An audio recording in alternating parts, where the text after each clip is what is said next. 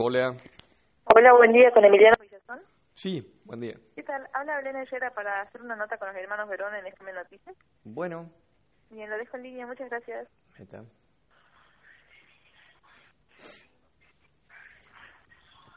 semana un nuevo proyecto de ley para pedir nuevamente que los jueces puedan pagar impuestos, puedan o paguen en realidad impuestos a las ganancias, eh, que son algunos magistrados que son que no pagan impuestos a las ganancias, no se sabe el motivo, así que se va a presentar un nuevo proyecto. De otro lado, el diputado se emitirá este día jueves el dictamen sobre la reforma del impuesto de las ganancias. El plenario ya fue citado para las 15.30 de este jueves, donde el oficialismo, el Frente de Todos, buscará votar la iniciativa en una sesión especial que se va a realizar eh, la próxima semana.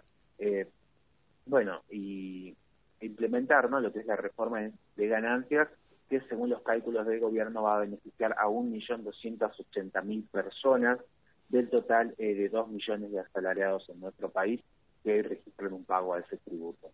Eh, así que es un, una gran reforma eh, con respecto para los trabajadores, ¿no? Y bueno, y, y van las juntas de las manos, ¿sí? donde, bueno, magistrados deban pagar este impuesto a las ganancias. Algunos cumplen demasiado con estos requisitos y no se sabe por qué no lo pagan. Es así, todas y todos sabemos y entendemos de que eh, acá hay hijos y entrenados a la hora de estar dentro de la justicia. Una justicia que sector que pregunte, sector que dice sí, hay que cambiar, hay que cambiar, hay que cambiar. Pero cuando uno toma la decisión de cambiar, automáticamente desde el sector opositor dice, no, che, mira, es para beneficiar a un sector o es para beneficiar a otro sector o es para beneficiar en alguien en particular. Para ello, nos hemos comunicado con nuestro compañero de tareas, este, el abogado Emiliano Villazón, además, como decíamos, compañero periodista este, que tiene blanco sobre negro, que tiene una actuación muy este, permanente dentro de las redes sociales, no solamente este, teniendo entrevistas que son interesantísimas, sino también nuestro consultor personal, amigo de la casa, eh, porque en el tema de justicia nosotras y nosotros siempre eh, tratamos de ir a este, el cuello y tratamos de ir a las personas que más saben. ¿sí? Emiliano Villazón, ¿cómo te va? Belén, Javier, Abraham, ¿y quién te habla? Hugo Verón, todas y todos te saludamos muy, pero muy buen día. Buenos días para todos. ¿Cómo andan? Bien, lo, lo resumiste eh, en una palabrita. Excelente, Emiliano. ¿Cómo estás vos? ¿Bien? Bien, mi viejo. Saludos. Para mí también es un gusto, Emiliano. Eh, voy a terminar el Loufer. Vamos a desarmar la mesa judicial eh, de Mauricio Macri. Palabras eh, que creo yo eh, definen a lo que será este nuevo Ministerio de Justicia. Algunos dirán, bueno, pero eh, si se termina la mesa judicial de Mauricio Macri, esto beneficiará a Cristina Fernández de Kirchner. ¿Vos cómo lo ves? No, en realidad, si se termina la mesa judicial, significa que se recupera el camino de la institucionalidad, se recupera el camino de la división de poderes y los que somos abogados de, de a pie, los que estamos transitando los, los pasillos de los tribunales, ahí recuperamos eh, el sentido de pertenencia a ese, a ese grupo de auxiliares de lo que se conoce como la justicia, pero en realidad es la administración del sistema judicial, porque la justicia es una virtud, entonces no puede ser administrada por los seres humanos, sino que uno tiene o no en sí mismo la, la, la capacidad de, de desarrollar esa, esa virtud. Pero si nosotros decimos que el nuevo ministro ha advertido seriamente que él viene a acabar con, con, esta, con esta pandemia que asola al mundo, que se llama lawfare, que no es nada más que la utilización de, de la justicia en una coalición con este, los grupos hegemónicos del poder mediático y los grupos históricos del, del poder económico mundial para perseguir a opositores y tratar de desarrollar en definitiva un plan económico. Entonces, eh, ahí nosotros estamos en presencia de, un tipo que al menos desde el inicio de su gestión dice, bueno, yo quiero terminar con esta mesa judicial. ¿Qué significa terminar con la mesa judicial? Simplemente recuperar algunos este, derechos y, principios básicos, por ejemplo, el debido proceso, la defensa en juicio, la, no aplicación de la, de, la, de la, privación de la libertad, que es una, una medida de absoluta excepción, porque restringe a, a, las personas en lo más básico, que es este, la posibilidad de, convivir con otros seres humanos. Entonces, si Martín Soria dijo eso, como efectivamente lo hizo, eh, es muy, muy esperanzador, porque aparte marcó eh, algo muy, muy interesante, porque ayer lo escuché decir que estamos en un punto de inflexión, que es la hora histórica y que no avanzar en las reformas que oportunamente planteó el Gobierno Nacional a través de aquel discurso que hace unos días, el primero de marzo, dio Alberto Fernández ante la Asamblea Legislativa, o sea, la apertura de sesiones ordinarias del Congreso Nacional, no avanzar en ese sentido, dijo Soria, sería empezar a retroceder. Así que bienvenido sea que el ministro plantea que entre sus prioridades están la reforma judicial, la reforma del Ministerio Público, eh, acomodar algunas cuestiones, por ejemplo, ustedes saben que tenemos eh, en el cargo de, Procurador General de la Nación a uno ocupa, que es Eduardo Casal, eh, procurador interino que se ha quedado en el cargo sin este, cumplir el, procedimiento apropiado y que de hecho el Gobierno Nacional tiene en carpeta la designación de Daniel Rafecas para ocupar ese cargo. Así que bienvenido sea que este, Martín Soria asume el cargo con la impronta y el este, y la podríamos decir así y la y el bagaje político personal que lo que le permite colocarse donde se colocó. Cuando uno habla de lawfare, uno eh, entiende esta persecución hacia la oposición y algunos dicen, no, pero nosotras y nosotros somos los defensores de la República, pero cuando te das cuenta que eh, lo mismo pasa en, la América Latina, en la América este, del Sur, con lo de Lula, este, ahí te estás dando cuenta de que efectivamente esta eh, mesa judicial, este eh, trabajo que hacen con miembros de la Corte Suprema de Justicia, porque no hay que olvidar eso, ¿no? A uno lo pone los pelos de punta, sabiendo de que si estás en contra de los intereses políticos, eh, en muchos de los casos vas preso y este, por las dudas te carga una sentencia y esa sentencia este, te pone eh, dos, tres años detrás de la regla. Y me ayorno a tu pregunta, no nos vayamos tan lejos, acá en Jujuy, Milagro Sala. Claro, por supuesto. Eh, el lofer es, ha sido un mecanismo eh, novedoso de, de, imponer, insisto, un, un, plan económico, porque detrás de todo esto siempre hay un, un objetivo este, concreto que es desarrollar determinados puntos este, que tienen que ver con un plan económico. En algún momento se, usaron los, golpes de Estado para poder este, someter a los, a los opositores. Eh, después, eh, si nos venimos un poquitito más acá en la historia, eh, tenemos este, ya no los golpes de Estado, pero sí este, la, la, articulación de, los, de determinados gobiernos locales en pos de un plan económico específico, recordemos lo que fue el consenso de Washington. Y ya en la actualidad, esos dos, este, esos dos aspectos, si bien es cierto, eh, han pasado a la historia, pero de repente alguno lo saca del, arcón de los recuerdos, como hicieron en el caso, en el caso de Bolivia. Entonces, ahora estamos viviendo esta pandemia del de lawfare. Y ustedes mencionaron el caso de Milagro Salas, acá en el caso eh, de, Argentina también eh, tenemos el caso del juez salteño, que era este, juez en lo contencioso administrativo de la, de la Plata, Luis Arias, tenemos también el caso de Carlos Rosansky, eh, después tuvimos también el caso de la, de la ex procuradora eh, Alejandra Gil Carbó, que pasó algo, algo parecido, que tuvo que renunciar a su cargo. Tuvimos el caso de la, de la jueza. La presionaron para que renuncie. Claro, de la jueza Martina Fons, a quien le pusieron, fueron mucho más allá y le pusieron inclusive una, una bomba eh, en, un container, una granada en un container que estaba a, metros de su casa, le echaron al marido que trabajaba en el gobierno nacional.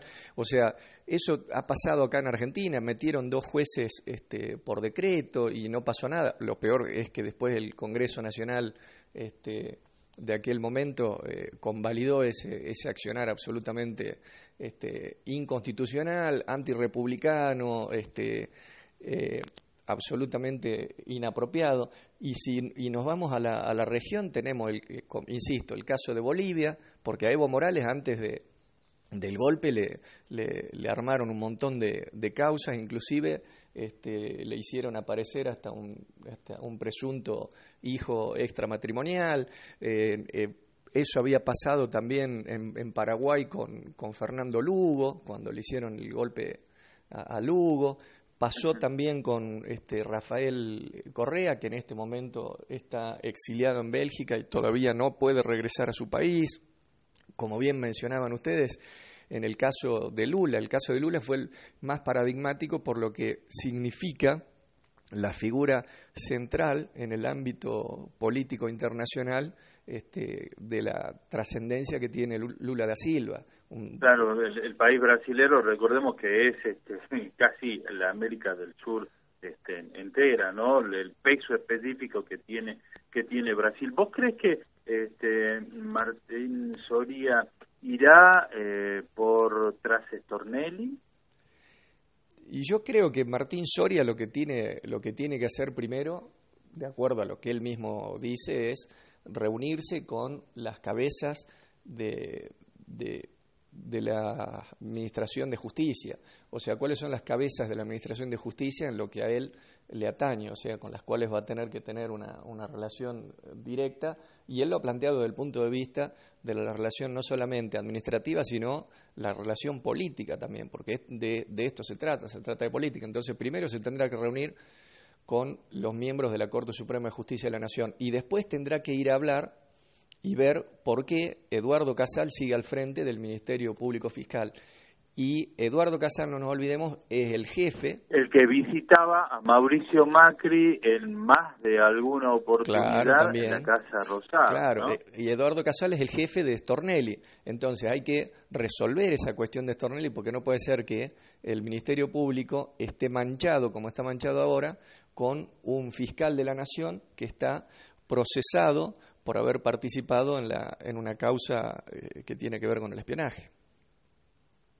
Eh, ¿De qué manera puede influir si vos este, tenés un ministro de justicia como al parecer este, viene eh, a ser Martín Soria este, más con más decisión política de decir bueno quiero terminar este, de todo este tramado de lawfare ¿no crees que eh, del otro lado puede haber alguna réplica? Es decir, a ver, eh, hoy por hoy, eh, nosotras y nosotros sabemos que es ilógico que a la vicepresidenta, Cristina Fernández de Kirchner, por ejemplo, se la está juzgando por el dólar futuro.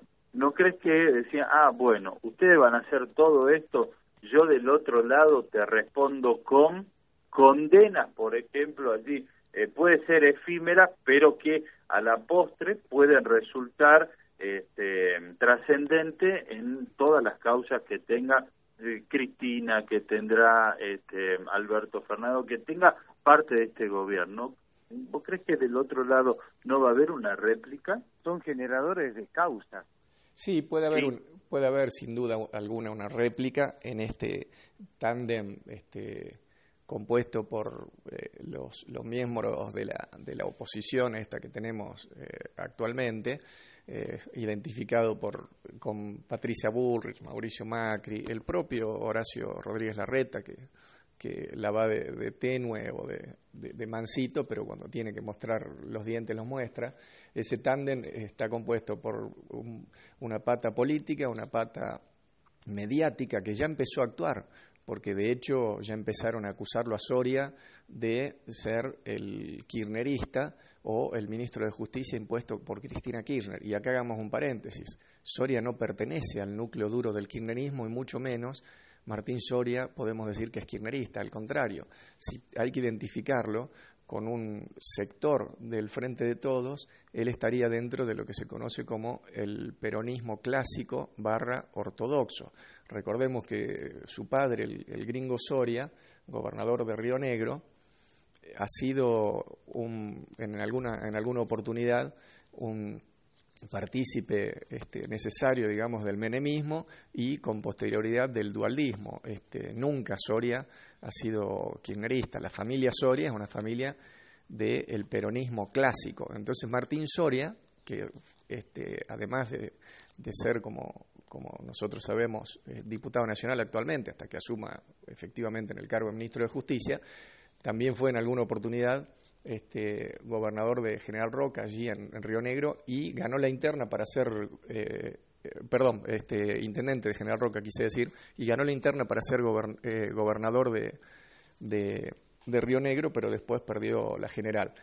Y entonces, y por último, en este, en este tándem está la, pata, la pata judicial. Y lógicamente, la pata judicial es el, el, brazo armado, podríamos decir, que tiene el lawfare en Argentina, porque quienes pueden llegar a ejecutar todos los planes pergeniados este, en torno al, al son los miembros del Poder Judicial. Pero los tiempos se les van, se les van acabando porque la verdad empieza a salir a la luz este, aflora de una manera este, muy, este, muy evidente. Y ellos también tienen que tener en cuenta que eh, al frente no, no tienen una persona que tiene una, una limitación política y poca trascendencia política, sino que al contrario, al frente en esa confrontación que ustedes ponen de relieve está nada más y nada menos que una este, de las mentes políticas más brillantes, de acuerdo a mi percepción, de los últimos 100 años, que es Cristina Fernández de Kirchner, una estadista que tiene la capacidad de sentar en el banquillo de los acusados a sus acusadores precisamente en el mismo día que ella tiene que dar el alegato en esa causa que ustedes mencionan del de dólar futuro. Ese alegato fue un alegato histórico y tuvo la rapidez Cristina Fernández de decir, bueno, esto lo vamos a hacer conocer, lo vamos a hacer público. Entonces yo le voy a contar a la sociedad, le voy a hablar cara a cara al que me está viendo del otro lado y voy a hacer como una conferencia de prensa este, multimediática, porque se vio en todos los canales, se escuchó en todas las radios y se vio en todas las redes sociales, y entonces todos se van a enterar cuál es el grado de persecución política y qué es lo que pasa con esta causa. Y si no les satisface mi visión política, a continuación va a hablar Axel Kisilov y le va a dar una visión política, pero también con mucho contenido técnico. Entonces, del otro lado no es que está el abismo o está un, un perrito mojado, está Cristina Fernández.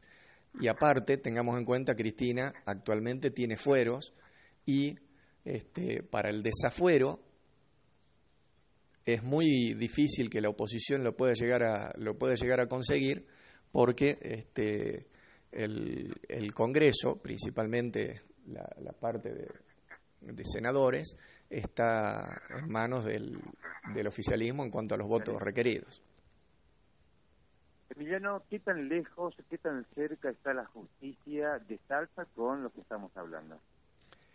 Bueno, este, hay, que, hay que tener en cuenta que Salta es este, un, la, la, justicia se ha transformado en una, en una prenda del poder de turno, históricamente, lo sabemos nosotros. Este, el hecho más, este, más aberrante desde el punto de vista eh, político fue cuando Juan Carlos Romero, este, en, en, una, en una sesión extraordinaria de la de la Cámara de Senadores de Salta logró meter dos pliegos y uno de los pliegos ahora es este miembro, presidente, si no me equivoco, de la, de la Auditoría General de la provincia, me estoy refiriendo a Gustavo Ferrari, y el otro es este, el miembro, presidente de la Corte de Justicia de Salta, me estoy refiriendo al doctor Catalano.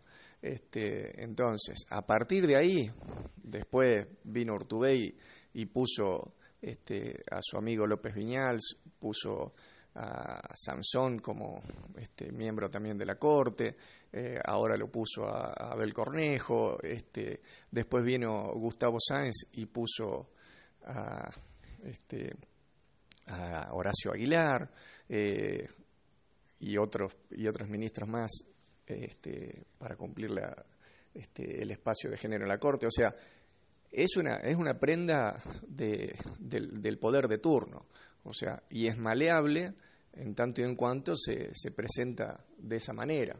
Es lamentable que esto sea así, pero este, la realidad creo que, que se impone y, y, es necesario que sea, que sea dicha. Uno, uno dice que, este, y también ayornándome a la pregunta de Javier, eh, este 4 de eh, julio, cuando vayamos a votar los convencionales constituyentes, esto de que en un principio era este, los jueces en el cargo vitalicio eh, va a pasar a ser este, también con la medida nueva o con la medida vieja de cada seis años este, eh, poder tener la posibilidad de que el ejecutivo este, tenga la posibilidad de eh, ratificar a los jueces. ¿Cómo, cómo ves esta, eh, estos cambios que se vienen en, este, en la reforma judicial Emiliano? La verdad que este, no son no son cambios sustanciales. A la gente no le no le no le importa tanto si los jueces son eh, de un de una este, periodicidad determinada o son ad eternum, o sea, si si se mantienen en el cargo hasta hasta que duren sus sus condiciones, o sea, hasta que puedan ejercer el cargo este, sino que lo que le interesa al ciudadano, al justiciable, es que la, justicia se encuentre próxima de sus situaciones.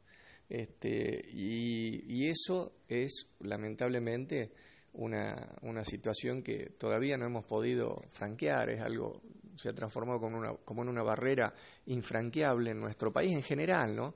Porque este, pongámonos a, a pensar este, la diferencia que existe este, entre un juez de cualquier instancia. Podemos tomar el juez, es, más, inclusive si quieren ustedes podemos ser mucho más este, austeros en el, en el análisis y nos, y nos ponemos en vista un juez del Tribunal de Falta, que sería desde el punto de vista este, desde la justicia, estaríamos hablando de la justicia administrativa, el juez de falta está en el centro cívico municipal, y ese juez de falta ya se maneja como un miembro del poder judicial, o sea, que inviste una, una categoría social particular. Entonces pensemos ese juez cuando este, recibe en su despacho, o cualquier otro juez, este, que tal vez ni siquiera recibe en su despacho, a una persona que viene de uno de los barrios más humildes de Salta, que para llegar a, ese juzgado tuvo que este, conseguir plata para, para, el colectivo, tuvo que pedir permiso en el laburo, si es que tiene la, la, suerte eh, y la gracia divina de estar este, eh, trabajando este, y tener un empleo, y más si está registrado todavía. O sea, hay una, una diferencia y una distancia social entre quienes ejercen la justicia, que son los jueces, y, y que en definitiva son funcionarios públicos, y aquellos a los que los jueces deberían, este, de alguna manera, eh, para, los, para, para quienes deberían trabajar, que son los justiciables, o sea, el ciudadano de a pie. Ese ciudadano de a pie que a veces este, o ciudadana, por ejemplo, que tiene que ir a plantear una, una cuestión de violencia de género y, se encuentra con, con, el obstáculo de que plantea la violencia de género eh, desarrollada por este, una violencia intrafamiliar por un miembro de la fuerza de seguridad, supongamos la policía. Entonces va y tiene que hacer la denuncia ante el comisario, que es el jefe del que le está generando la violencia, el que le está pegando en su casa y en el mejor de los casos hace la denuncia. La denuncia queda ahí este, guardada. Y después tiene que ir a ratificar la denuncia, la llaman de la fiscalía y va a la fiscalía y se encuentra con la misma situación, porque los fiscales tienen la misma categoría, el mismo estatus jurídico y social que tienen los jueces. Entonces se encuentra con una persona que está lógicamente, con 250 lucas, más o menos, 200 lucas que cobra un juez o cobra un, un, fiscal, acá en el ámbito de la provincia de Salta, digo, te imaginas, el nivel de vida es un nivel de vida de una persona que lógicamente no solamente está aseada como, este, como corresponde, porque vive en un lugar que tiene luz, que tiene agua, que tiene gas, este, sino que también está vestido con una vestimenta, este, podríamos decir, formal, este, y está bien peinado todo. Y del otro lado se le presenta una, una, una señora que viene sufriendo esa situación angustiosa de que la cagan a palo en su casa y que viene transitando todas las instancias para que alguien le dé una solución y termine con, ese, con esa situación agobiante, con ese eh, castigo casi natural que está viviendo esta, esta persona. Y esa es la diferencia.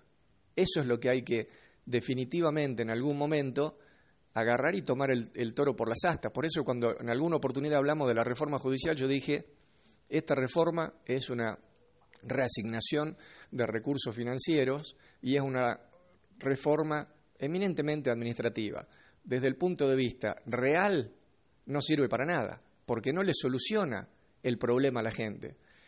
El resto, y que el Poder Judicial en general, el sistema de justicia argentina esté deslegitimado y que el 90-95% de la gente diga que es una porquería, es simplemente para colocar un título en los programas de televisión y por ahí para hacer alguna encuesta.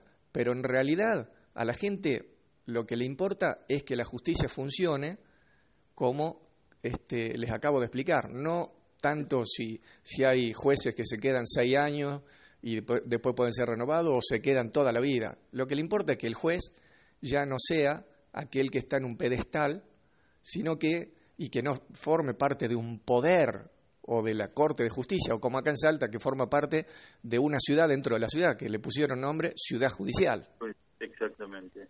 Ojalá que eh, Martín Soria sea el ejemplo, el nuevo ministro de Justicia, para que realmente haya justicia este, en, la Argentina y sea ejemplificadora y sea, este, ahora sí quiero el derrame, eh, este famoso derrame que habla este, el macrismo, que realmente sea así y que se haga justicia.